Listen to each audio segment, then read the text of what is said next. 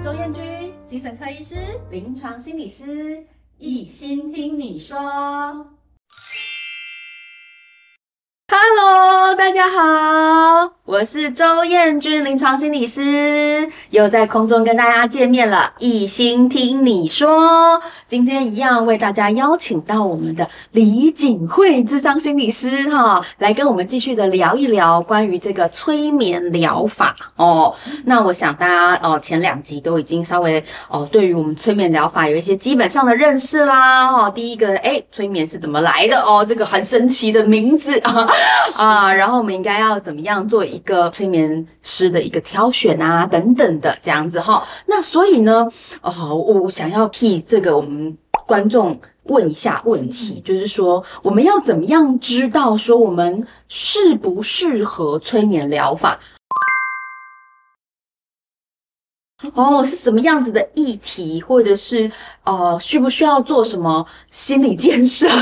啊，才能够来做这样子的一个催眠疗法的尝试呢？嗯，好，任何的主题其实都可以做。哦，其实不设用对，不设限。然后原因是因为我们其实之前有谈到，催眠本身它就是一个方法，嗯，然后那个方法是让我们更靠近我们自己的潜意识，是，然后更知道怎么去运用我们各种不同的资源，也去认识我们其实有各种不同的状态，我们其实是可以有很多的变化的。是，所以当我们在去寻求答案的过程中，我们就能够透过像是这样子的体验来去自然而然去寻找适合自己的。嗯，所以它不设限，任何就是议题其实都可以。嗯，好，那但是如果好，本身你对于就是说催眠本身，你其实有一个很强烈的恐惧或抗拒的感觉，那可能一定有一些你的原因，即便你可能自己还还不太明白也没关系，但是就代表说现在这个你的潜意识上、你的心灵上，对于这个这样子的方式，你还有疑虑。好，那如果是这样的话，因为那个准备度还不足的部分，如果强迫自己去接受这样子的一个过程，其实他就没有办法疗愈了啊。因为我们人生中已经接受太多被强迫要做什么事情的历程。好，如果只是在智商治疗中去复制这样的历程，其实就是。没有任何的效果啊，嗯，所以不要强迫自己。如果你觉得做这件事情有些强迫自己的感觉，那还是会建议先去有更多的了解，然后觉得准备好比较安心了再做。嗯，但假如呃你是觉得就是说，哎，其实对很多事情你开始对自己有一些的好奇，而且你也越来越开始相信，就是说去了解自己，跟是去看到更多的事实。看到更多的真实，其实是帮助我们活得更加的呃自在，活得更加的幸福。嗯，好，然后去透过这样的方式可以疗愈你自己，那么你就非常适合来体验看看。嗯，那就欢迎你来预约。所以其实警卫心理师也不是只有一来就说啊，我们来做催眠，不是这个意思啦。哦，我们刚刚上一次有提到，就是来了。你觉得准备好了？哎，我们整个状态自然而然的就会进到一个这样子的一个形态里面哦。好，那所以如果说今天如果我们真的要来做一个类似催眠疗法的一个状态的话，它会是怎么样的一个流程？流程？对，我我我会发生什么事？哦，对，会发生什么事呢？嘿。诶，我记得第一集也在说到，就是说我们对催眠的现象已经有越来越多的研究了。是，所以其实也有非常多的伙伴，就是他们也有反应，就是说，诶，刚刚我有催眠吗？其实我没有觉得我睡着，或是我也记得刚刚发生的所有事情，就是我意识还很清楚。那这样子真的就是有叫催眠吗？嗯哼，对。但其实我要跟大家说明，就是对，其实催眠并没有局限在你一定要半梦半醒、恍惚才能催眠，你意识很清楚的。时候催眠也可以发生，就像我们看韩剧的时候，暗示就是可以发生，它是本来就可以在随时随地。好，嗯、所以那个流程是怎么样呢？就是说，呃，跟大家介绍一下，因为就是我们刚刚有提到，每一个人来到咨商跟治疗的准备度一定不一样的，是，所以我不会在一开始就硬是跟大家说，啊，我们要来做催眠哦，哦，然后现在现在你要跟着我的指导哦，不会的，好。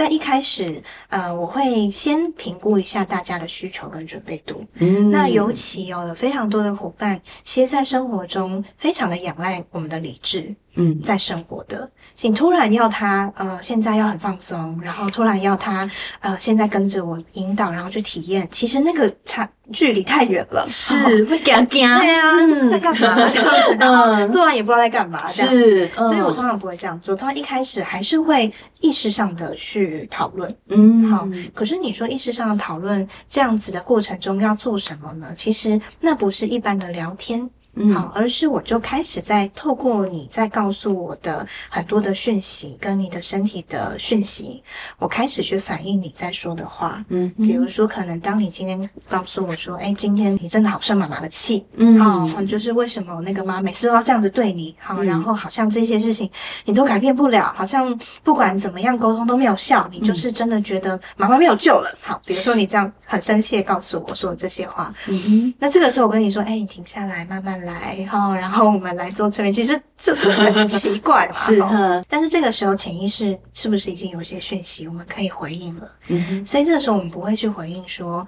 可能妈妈有她的原因啦，哈，或者是说很简单，只是回应说，哇，你真的好生气哦，因为那都是你已经知道的事情。嗯。但是我们可以回应在潜意识上面的一些讯息，比如说可能我会回应是。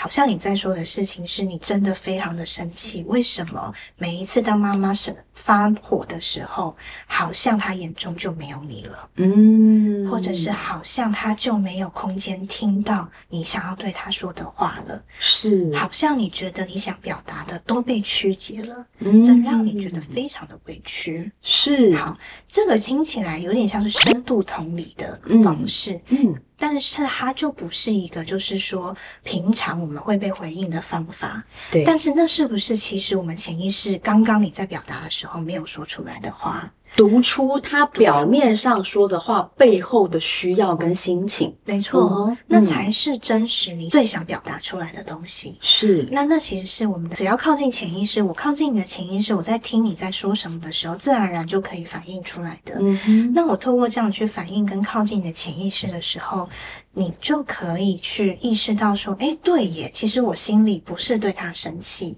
而是觉得好像每一次。在我跟你有不同意见的时候，我好像都没有空间可以去说话。嗯，所以我需要的是你能不能停下来听我说？那不是因为我不想听你说话，而是因为我真的好在乎你有没有听懂我。嗯，好，那这一些东西，当我们意识到说，哦，其实这样是可以这样说出来的，是可以这样被理解跟听懂的时候，它就不用被压在潜意识里面。是，那我们借由这样靠近潜意识的历程中，嗯，我们越来越意识到说，诶，我们有很多情绪跟感觉可以越来越出来了。的时候，好，那这个准备度就越来越高了。嗯，当我们意识到准备度，哎，其实有不同的东西出来，我可能就会开始说，好，所以听起来你可能有不同的部分，嗯，在你心里发生，嗯，有一部分的你常常在生气，嗯，因为你要透过生气告诉别人不要再靠近你了，或不用再用这样方式对待你。可是你有一部分你一直在孤单，因为当这个生气的。你把别人推开的时候，那个被了解的你就没有被回应了。嗯，所以其实这两个部分都是你。好，所以我们就可以看在意识上，渐渐的去体会到，我们每一次说出来的话背后都有不同的意义跟面向了。嗯，那透过开始意识到这件事情，我们就能够进入到比较是体验跟催眠的。流程啊，比较是传统上面认为的体验催眠流程啦。了解，所以您刚刚提到的，就是说，其实一开始表面上它就是生气，嗯，可是事实上里面有很多内在的需求哈，包括我们希望被理解啦，哈，希望可以不要这么孤单啦，哈，这些很复杂的情绪其实都在你的身上，可是它可能外表看起来呃就是一个一个生气的行为，嗯，可是事实上里面有很多内在的感受。那些不同的状态，当我们慢慢的去读出来，然后接纳说，嘿，这些就是我，嗯，我们就开始对自己越来越开放。的这个状态里面，就是开始做好准备了，比较能够做好准备，了解，然后对自己有一个开放性。是，那当这件事情发生之后，我通常也不会跟伙伴说，好，那我们今天现在就来催眠，不会，因为那个又太跳脱，太刻意了。但是我可能会说。哎，我今天想跟你试着做一些体验，嗯，然后我都会告诉我的伙伴说，如果在这个体验过程中你有不想做的，你随时拒绝我，嗯，好，就是一定要你愿意才可以，嗯，好，但如果你觉得 OK，那也邀请你跟随我，嗯，我通常会这样子说，嗯，然后就会说，好，那我们现在来试试看。我们来做一些什么样子的准备？那通常一开始，我会先让伙伴们注意自己的呼吸。嗯哼，因为我会向大家说明，就是呼吸真的是一件很神奇在我们身上发生的事情，是非常神奇。你知道，它是唯一我们可以既控制又不控制它的存在，是 非常的神奇。所以，当我们开始注意呼吸的时候，其实那是一个暗示，就是我们开始从注意外面怎么影响我的。到我开始对自己现在在发生什么拉回来，把我的注意力，把我的这个视角放回到我自己身上的一个邀请。嗯，那当这个邀请开始，而你也愿意接受这个邀请的时候，我们就进入身心的体验里面了。嗯，那为什么要这么做呢？那是因为在我们开始去做身心的体验的时候，我们才能够去经验我们正在当自己的主人。哦，而不是一直在接受别人要我们做的事情，当一个别人的配合者，是或当一个反应者，而是我们是那个主动者了。是，所以我们需要透过这样子的一个视角的转换，嗯、回到自己身上。因为大部分我们回不到自己身上的原因，是我们常常觉得注意自己是危险的。或注意自己，我就注意不到外面的威胁了，嗯、所以我们通常不会这么做。嗯，但是常常因为这样，我们的主控权就给了别人，让别人来告诉我们怎么做。嗯，所以当我们开始注意我们自己了之后，通常我自己的经验也是这样，就是我们一开始会有一点紧张，我们的呼吸也会比较浅，因为那么我们是在从视角转换的过程中，是，所以我会邀请伙伴，让你的呼吸能够变深，嗯，变缓。然后，甚至你可以跟随你的呼吸，好像在你的身体里面开始去探索，开始去旅游。嗯，那这个时候，你自然而然的，你不需要别人教你，你就开始注意你的身体，开始注意你的心跳，开始注意你的肌肉，甚至开始注意你可能血液哪边比较啊、哦、比较热，哪边比较冷。你就会开始注意到，哇，你身体其实一直在发生很多的事情。嗯，那当你的这个状态进入到你自己身上的时候，那我们就开开始进行进一步的一个体验，就是这个体验就是帮助我们自己可以去找到一些我们之前否认或压抑的地方。嗯，比如说那一个很孤单的自己，好，或是比如说那个其实好想要被爱的自己。我们就能够去找到它，嗯，或者是就能够开始去开启一个想要找到它的一个状态，嗯。那在透过这样子的一个开启之后，我们渐渐的把一些我们过去不去看、忽略的东西给认回来，那我们就会比较感受到，诶，我们是比较完整的。嗯，那实际上我会做的方式。并没有局限在一种方法里面，但是大概会有几种。比如说，第一个可能会透过一些故事，嗯哼，很多的故事本身也都包含了很多的暗示啊，哦、好，帮助我们去在跟随这个故事的时候，进入到这个故事的状态里面，然后去找到一个，诶，也许自己缺失的部分。哦、好，可能是故事，有可能是这个个案曾经告诉我的某一个。很重要、很有感觉的经验哦，跟画面，嗯，或者是我也会邀请伙伴，现在发生什么画面，你可以说出来。嗯，有很多伙伴最常告诉我的画面就是我现在一片空白，嗯哼，那非常好，嗯，好，通常就会先从这片空白开始，因为空白就是愿意让东西进来了。所以慢慢就会有东西浮现。嗯，那也许有可能是我现在直觉性的，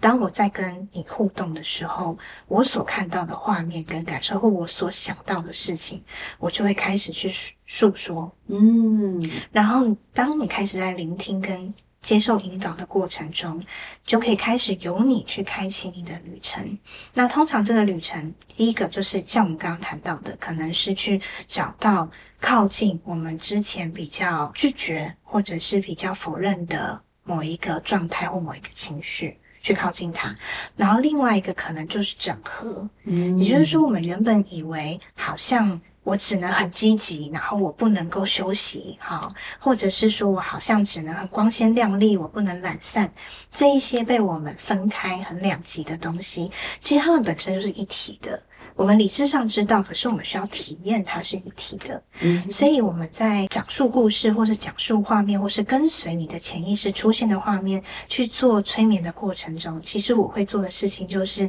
同时能够体验到这个。都在同一个故事里面，它都在同一个经验里面，它都一直在你的身上同时发生。嗯，然后当你不用去用认知去理解这件事，而是你就只是去体验到，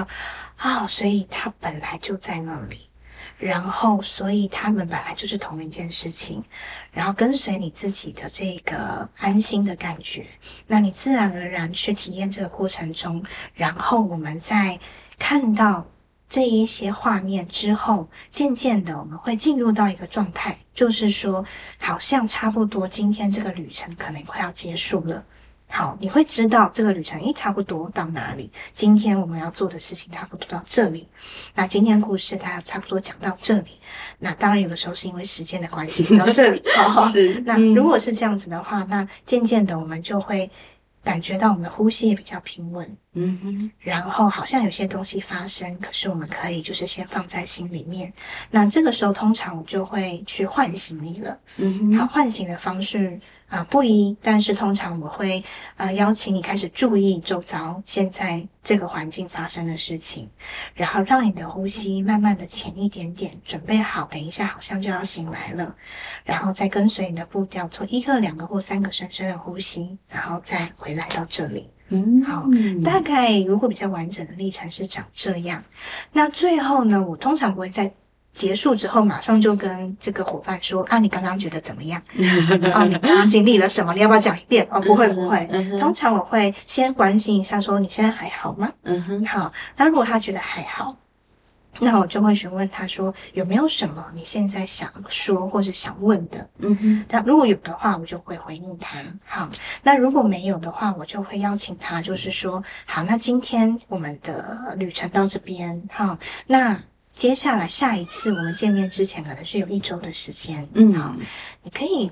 去欢迎跟注意一下你生活中有什么变化，或者是你注意到什么进入了你的注意力了，然后你可以注意到它什么你想要再带回来到这边的，那我们就在这一周去体验它，然后下一次再继续。嗯哼，那通常如果有机会，我们就会先下一次，或是在下下次去跟他们一起在。脉络中去回忆之前我们在体验的过程中，他经验到什么？嗯，好。那当然，如果就是说，因为我们的历程一直走下去，没有去回忆、去整理，那也没关系。好，因为那个并不是一个硬性的规定。但我有经验，就是我的伙伴会在，比如说结案的时候，也许他们在写卡片给我，这也没有硬性规定，就是他们有的是会想这么做。那他们写卡片给我的时候，他们自己就会提到某一次他经验到什么，他到现在还记得。嗯，这个东西在他的心里面是成型了。我觉得哦，催眠最迷人的地方就是把我们本来在那里的东西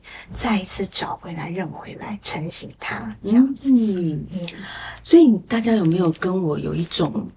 同样的感觉。哦。嗯、我刚刚听到景惠心理师这样跟我分享的时候，我有一种很特别的感觉哈，就是说，其实我们平常在生活里面，嗯、我们可能会惊艳到的，就是我妈妈说了什么啊，我老公说了什么呀，然后这个老师说了什么呀，同学说了什么呀，谁谁谁谁谁跟我身边发生了什么什么呀，我好像是谁谁谁的谁啊，谁谁谁的谁，然后那些角色框在我的身上，我好像是一个被动接受这个环境当中所有事情的一个人哦。可是景惠心理师刚刚跟我们分享的这个过程，比较像是我是一个主动者哦，哦，我在自我探索我身体里面怎么看这一些外面的人，就是有点像是那种手游。电动手游的角色切换，哈，就是本来是那个被动者的视角，然后现在变成主动者的视角。我在看所有的事情的时候，哎，这些事情换一个